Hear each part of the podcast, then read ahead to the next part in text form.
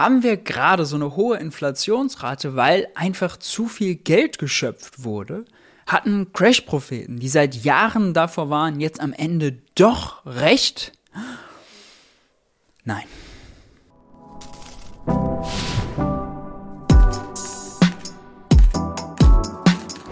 Hi und herzlich willkommen bei Geld für die Welt. Ich bin Maurice und auf diesem Kanal dreht sich alles um die Frage, wie geht progressive Wirtschaftspolitik? Aus dem Grund sprechen wir in diesem Video nochmal über ein Thema, was ja seit Monaten mittlerweile Hochkonjunktur hat, nämlich den Zusammenhang zwischen Inflation und Geldmenge. Crash-Propheten fühlen sich bestätigt angesichts der Inflationsrate von knapp unter 8%, sagen, das haben wir schon immer gesagt, dass das irgendwann kommen wird. Der Ketchup kommt irgendwann aus der Flasche. Dann schüttelt man. Ui. Die Zahnpasta kommt aus der Tube. Wenn ihr weiter Geld druckt und naja, ähm, kann man ja mal sich hinterfragen, ist das denn jetzt eigentlich gerechtfertigt, dass sie sich so bestätigt fühlen? Die erste Frage, die einem da ja ganz naiv in den Sinn kommt, ist, hm, Wieso, wenn doch seit Jahren Geld gedruckt wird, wie Sie sagen, und seit Jahren äh, Sie davor warnen, dass irgendwann die Inflation anziehen wird, warum brauchte es dann erst eine Jahrhundertpandemie, gebrochene Lieferketten und den Ukraine-Krieg, damit die Inflationsrate mal etwas, paar Prozentpünktchen über das Inflationsziel von 2% klettert? Und kann man sich ja fragen, wieso werden dann ausgerechnet Öl und Gas so viel teurer und alle Produkte, in denen viel Öl und Gas drin ist, aber Dienstleistungen zum Beispiel gar nicht so sehr, wenn doch die Geldmenge per se das Problem ist. Allerdings muss man traurigerweise sagen, Bitcoin-Gurus und Crash-Propheten sind dann nicht alleine auf dem Holzweg, die Inflation allein mit der Entwicklung der Geldmenge zu erklären, denn sie haben ja, prominente Unterstützer, wenn man so will, nämlich niemand geringeren als zum Beispiel Jörg Krämer, der Chefökonom der Commerzbank, oder Professor Lars Feld, ehemaliger Wirtschaftsweise, heute Chefberater von unserem Finanzminister Christian Lindner, der Jörg Krämer zuletzt bei diesem Tweet unterstützt hat.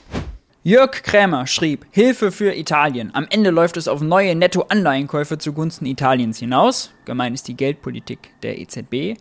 Aber dadurch steigt die Geldmenge, was für sich genommen mittelfristig die Inflation erhöht. Italiens jahrelange Reformverweigerung rächt sich. Auch das ist alles Käse. Da habe ich im Video mit Philipp Heimberger, jetzt hier eingeblendet, schon mal ausführlich darüber gesprochen, was das auch für Mythen sind. Aber der entscheidende Satz ist eben der in der Mitte. Dadurch steigt die Geldmenge, was für sich genommen mittelfristig die Inflation erhöht. Und Lars Feld reagierte darauf mit einem kräftigen Genauso ist es. Ja, und auch einige Marxisten argumentieren so, es steht eigentlich in nahezu allen Schulbüchern so drin. Die armen Schüler werden damit Tag ein, Tag aus konfrontiert. Und auch die Bundeszentrale für politische Bildung schreibt zum Thema Inflation Folgendes auf ihrer Seite. Beim Entstehen einer Inflation spielt besonders die Geldmenge in der Volkswirtschaft eine große Rolle. Steht der gesamtwirtschaftlichen Gütermenge eine zu große Geldmenge gegenüber, in Klammern Aufblähung der Geldmenge, ist eine Bedingung für Inflation gegeben. Üblicherweise geht die Story dann so, wenn sie erklärt wird, schaut an, wir haben eine gewisse Menge Güter und es gibt eine gewisse Menge Geld. Wenn man jetzt den Geldhaufen größer macht, also die Geldmenge ausweitet, dann trifft mehr Geld auf weniger Güter, also werden alle Güter automatisch teurer oder andersrum, jede Geldeinheit verliert an Wert. Und unabhängig davon, dass schon diese Annahme, dass die Gütermenge fix ist, fragwürdig ist, Unternehmen können natürlich ihre Produktion ausweiten, auch sehr flexibel ausweiten, muss man ja mal fragen, wie genau soll es denn eigentlich dazu kommen, dass wenn die Geldmenge steigt, allein die Geldmenge an sich die Preise erhöht? Denn irgendjemand muss ja hingehen und die Preise anpassen. Das Restaurant muss hingehen und die Speisekarten neu drucken. Amazon muss die Preise anpassen in der Internetplattform und der Bäcker Lutze muss auch seine Preisschilder ändern. Wie genau kommen die drei Akteure dazu, ihre Preise zu erhöhen, nur weil die Geldmenge gestiegen ist? Keine Firma dieser Welt, nicht mal Becker Lutze, interessiert sich für die Geldmenge. Es gibt niemanden, der die Geldmenge recherchiert oder die Veränderung der Geldmenge recherchiert, wenn es darum geht, die Preise festzulegen. Selbst der EZB ist die Geldmenge egal. Auf Pressekonferenzen spricht sie nie über die Geldmenge. Ja, das ist vorbei. Das sind äh, alte Zeiten, Monetarismus nannte man das, als Zentralbanker sich über die Geldmenge im Kopf gemacht haben. Heute interessiert sie die Geldmenge nicht mehr, weil sie damals erkannt haben, das bringt gar nichts. Wir müssen auf die Preise gucken, nicht auf die Menge.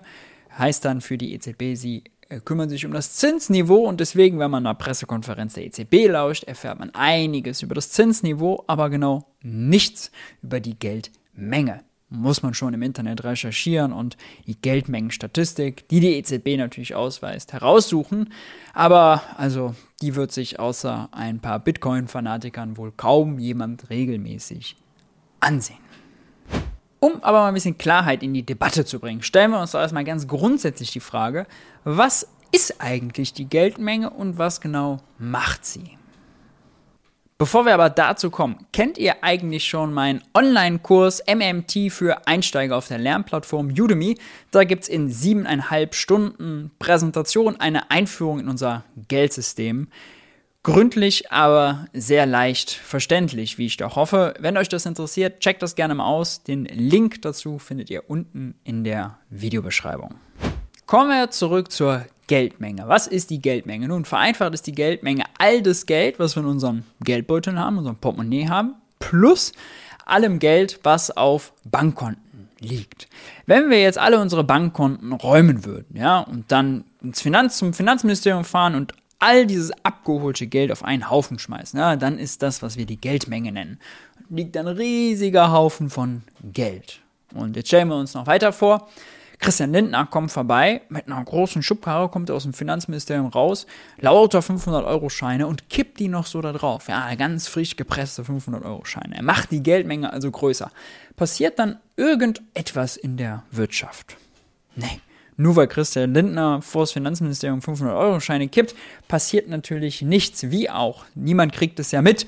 Becker Lutze weiß gar nichts davon, dass die Geldmenge größer geworden ist. In der Wirtschaft passiert erst etwas damit, wenn jemand zu diesem Riesenhaufen hingeht, das Geld wegnimmt und es ausgibt. Zum Beispiel beim Bäcker Lutze Brötchen kaufen geht. Aber erhöht der dann gleich die Preise?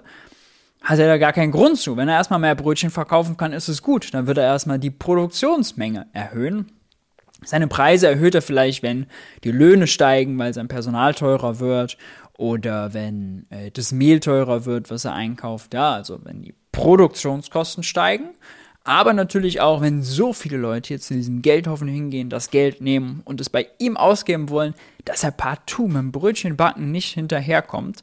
Wenn also er sozusagen völlig überlastet ist, wenn er voll beschäftigt ist, dann kann es dazu kommen, dass er seine Preise erhöht, aber auch nur vielleicht.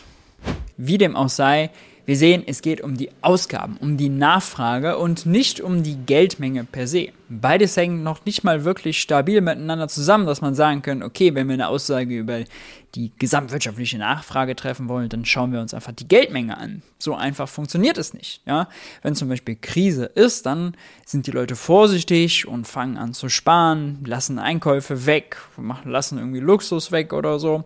Und äh, dann verändert sich die gesamtwirtschaftliche Nachfrage ohne dass sich die Geldmenge verändert hat. Andersrum könnten wir auch alle hingehen, jetzt äh, unsere Konten leer räumen, quasi äh, Ersparnisse auf den Kopf hauen, das Geld dann ausgeben, dann würde die gesamtwirtschaftliche Nachfrage auch extrem steigen, ohne dass sich die Geldmenge verändert hat. Ja, also warum nicht direkt auf die gesamtwirtschaftliche Nachfrage gucken? Da gibt es verschiedene Indikatoren für.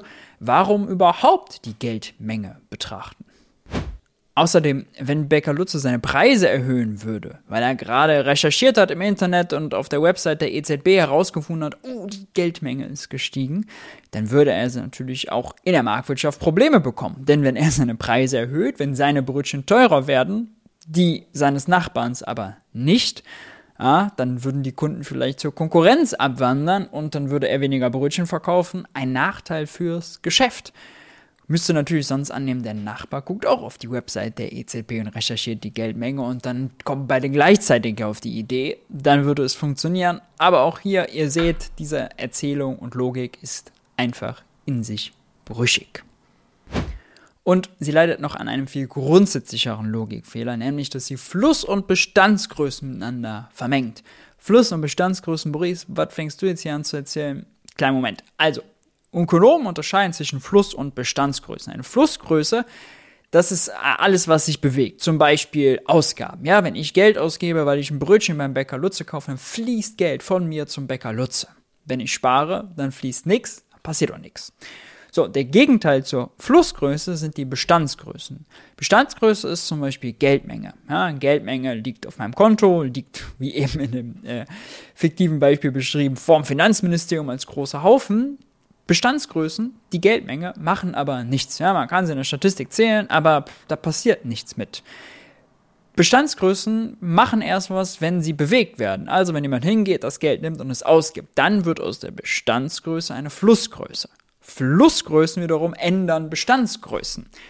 Wenn es also, platt gesagt, nicht darum geht, wie viel Geld es gibt, sondern wie viel Geld ausgegeben wird, warum dann nochmal die Frage auf die Geldmenge gucken? Lasst uns auf die Flussgrößen gucken, nicht auf die Bestandsgröße. Der polnische Ökonom Michael Kalecki hat dazu mal diesen schönen Satz gesagt. I found out what economics is. It is the science of confusing stocks with flows. Übersetzt, ich habe herausgefunden, was die Ökonomik ist, die Wissenschaft über das Verwechseln von Fluss und Bestandsgrößen.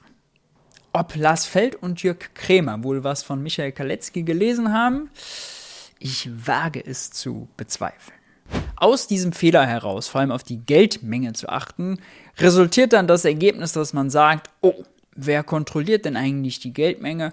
Das muss doch bestimmt die Zentralbank sein. Und dann wird ganz viel auf die Zentralbank geguckt. Aber die Realität ist, die Zentralbank kann die Geldmenge so ein bisschen beeinflussen, je nachdem, wie günstig oder billig sie das Geld macht. Sprich, ob sie hohe oder niedrige Zinsen ansetzt.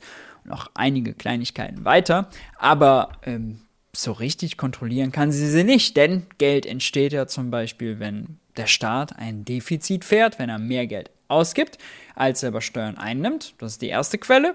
Und die zweite Quelle ist Bankkredite. Ja, wenn eine Bank einen Kredit vergibt, wenn Becker Lutzinger sagt, liebe Sparkasse, ich brauche einen Kredit von euch, denn mir laufen die Leute die Bude ein, weil meine Brötchen so gut sind und ich würde gerne einen zweiten Ofen kaufen, um mehr Brötchen zu backen. Ja, dann vergeben die den Kredit, wenn Becker Lutze kreditwürdig ist. Die EZB kann das nicht steuern. Ja. Man könnte jetzt sagen, okay, je nachdem, wie die Banken reguliert sind, können die Banken mehr oder weniger Kredit vergeben. Das stimmt. Aber wenn wir von heutigen Situation ausgehen, dann muss man sagen, die Banken vergeben immer dann Kredite, wenn das Geschäft bei ihnen insgesamt gut läuft, wenn die Wirtschaftslage gut ist und wenn es kreditwürdige Kreditnehmer gibt. Sprich, ein Bäcker Lutze, der ein gutes Geschäftsmodell hat, der verspricht, ja, wenn ich einen Kredit nehme und mehr den Ofen davon finanziere und dann mehr Brötchen verkaufe, dann kriegt ihr euer Geld schon zurück, dann seht ihr das schon wieder.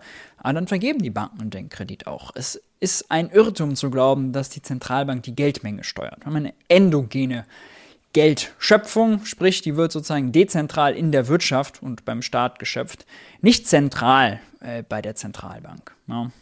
Kommen wir zu der Ursprungsfrage zurück dürfen sich Crash-Propheten jetzt bestätigt sehen in ihren jahrelangen Warnungen davor, dass zu viel Gelddrucken irgendwann zu hohen Inflationsraten führt. Nee, die Inflationsraten sind hoch, weil wir Krieg haben, weil wir Corona hatten, weil Lieferketten gebrochen sind, weil das OPEC-Kartell mächtig ist und weil wir zumindest in Deutschland bei Wind und Solar noch nicht so weit sind, dass wir unabhängig oder unabhängiger von teuren Energieimporten aus dem Ausland sind. Das ist der Grund für die hohe Inflationsrate. Und wenn Öl und Gas, wenn Energie insgesamt teurer wird, auch Strom natürlich dadurch teurer wird, dann werden alle Produkte teurer, die eben energieintensiv sind. Dann steigen zum Beispiel die Preise für Lebensmittel, weil die ja gekühlt werden müssen, die müssen transportiert werden, all das kostet Energie. Wenn das steigt, dann werden auch die Super, äh, die Produkte in den Supermärkten teurer. So einfach. Mit Geldmenge per se hat das alles nichts zu tun. Und auch die Zentralbank kann nichts dafür. Weder mit ihrer Gelddruckerei noch mit ihren niedrigen Zinsen. Das hat damit relativ wenig zu tun. Wenn ja, wie gesagt, hätte es ja schon vorher eine Auswirkung haben müssen. Zehn Jahre lang ist die EZB aber zum Beispiel daran gescheitert, die Inflationsrate auch nur auf das Ziel von 2% zu hieven, obwohl sie schon alles gemacht hat.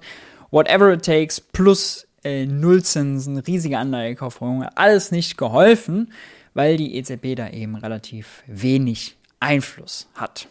Welche Mythen noch so zum Thema Inflation kursieren und wie sie zu widerlegen sind, habe ich außerdem in diesem Video auch schon mal ausführlich gesprochen. Checkt das gerne mal aus. Ansonsten, wenn euch das Video hier gefallen hat, dann freue ich mich, wenn ihr ein Like da lasst, wenn ihr ein Abo da lasst. Fragen und Anmerkungen, wie gehabt, unten in die Kommentare hauen. Nochmal sei auch auf den MMT für Einsteigerkurs auf der Lernplattform Udemy hingewiesen. Auch den Link dazu findet ihr unten in der Videobeschreibung. Checkt das aus, bleibt stabil, haltet die Ohren steif. Ich bin raus. Ich hoffe, wir sehen uns beim nächsten Video. Macht's gut.